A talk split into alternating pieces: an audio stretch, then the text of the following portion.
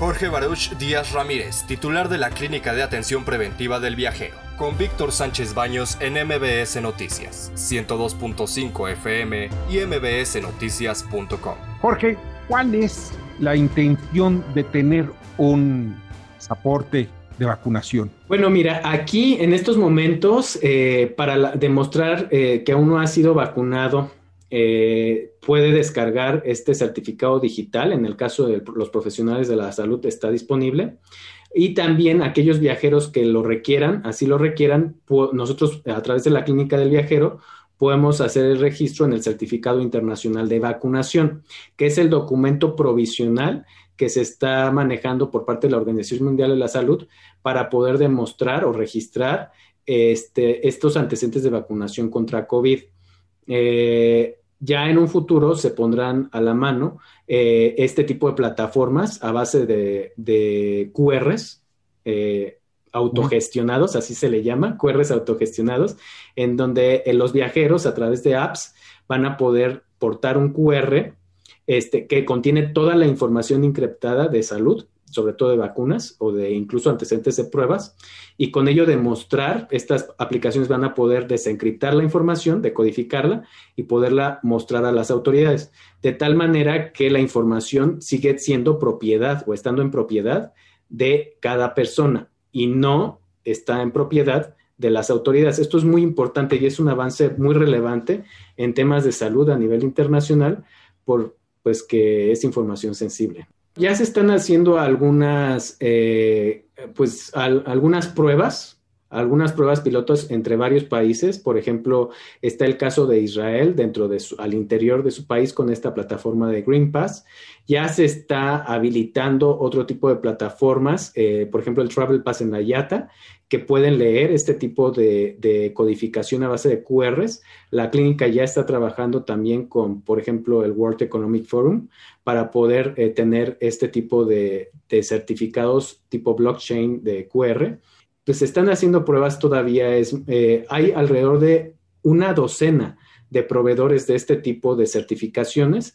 Eh, se espera que para este año haya varios, la, digamos que esté fragmentado el mercado de este tipo de, de certificados y ya para el 2022 se unifique a través de la Organización Mundial de la Salud un solo certificado que pueda leer, leerse en varias plataformas digitales. ¿Crees que en México pueda ser utilizado también eh, con el objetivo de, los viajeros o los turistas eh, mexicanos puedan viajar, por ejemplo, entre la Ciudad de México y el Caribe o Tijuana y la Ciudad de México? Yo creo que la tendencia es más hacia países en donde estén alcanzando ya estas inmunidades de rebaño y estén abriendo eh, sistemáticamente sus fronteras a través de estas estrategias de vacunación. Eh, y esto eh, va a ser la tendencia muy seguramente a países, a países en la región de Europa, por ejemplo, de Norteamérica y del sureste asiático.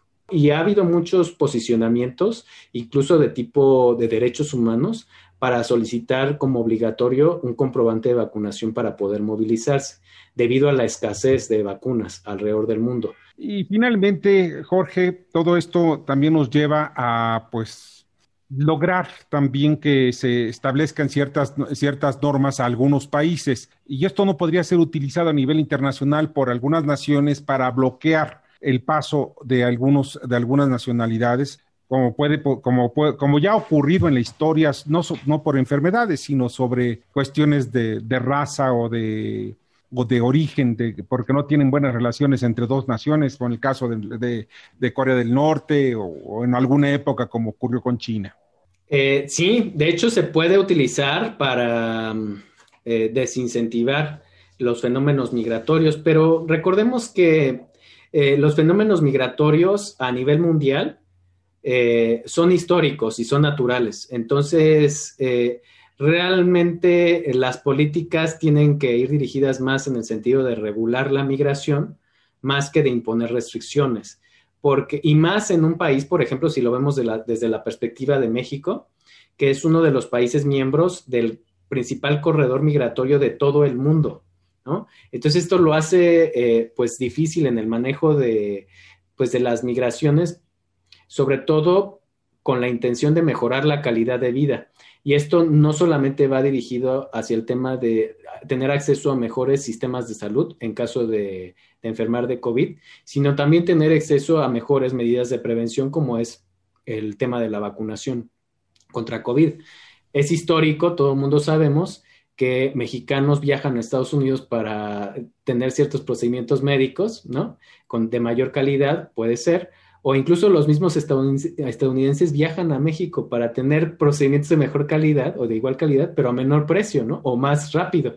Incluso los canadienses también así lo hacen, los centroamericanos lo hacen hacia México.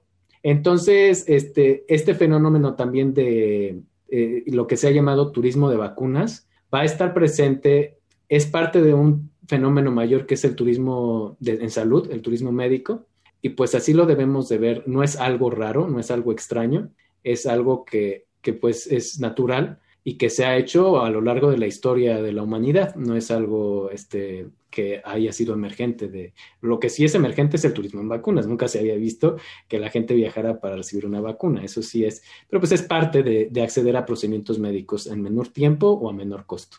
Pues Jorge, te agradezco muchísimo que nos hayas acompañado esta noche. Siempre es ilustrativo platicar contigo. Muchas gracias a ti, Víctor, y saludos al auditorio. Bonita noche. El doctor Jorge Barús Díaz Ramírez, titular de la Clínica de Atención Preventiva del Viajero y vocero de la Comisión de Expertos de la UNAM ante la emergencia del COVID-19. Escucha a Víctor Sánchez Baños en MBS Noticias. 102.5 FM y mbsnoticias.com. Lunes a viernes 9 de la noche, tiempo del Centro de México.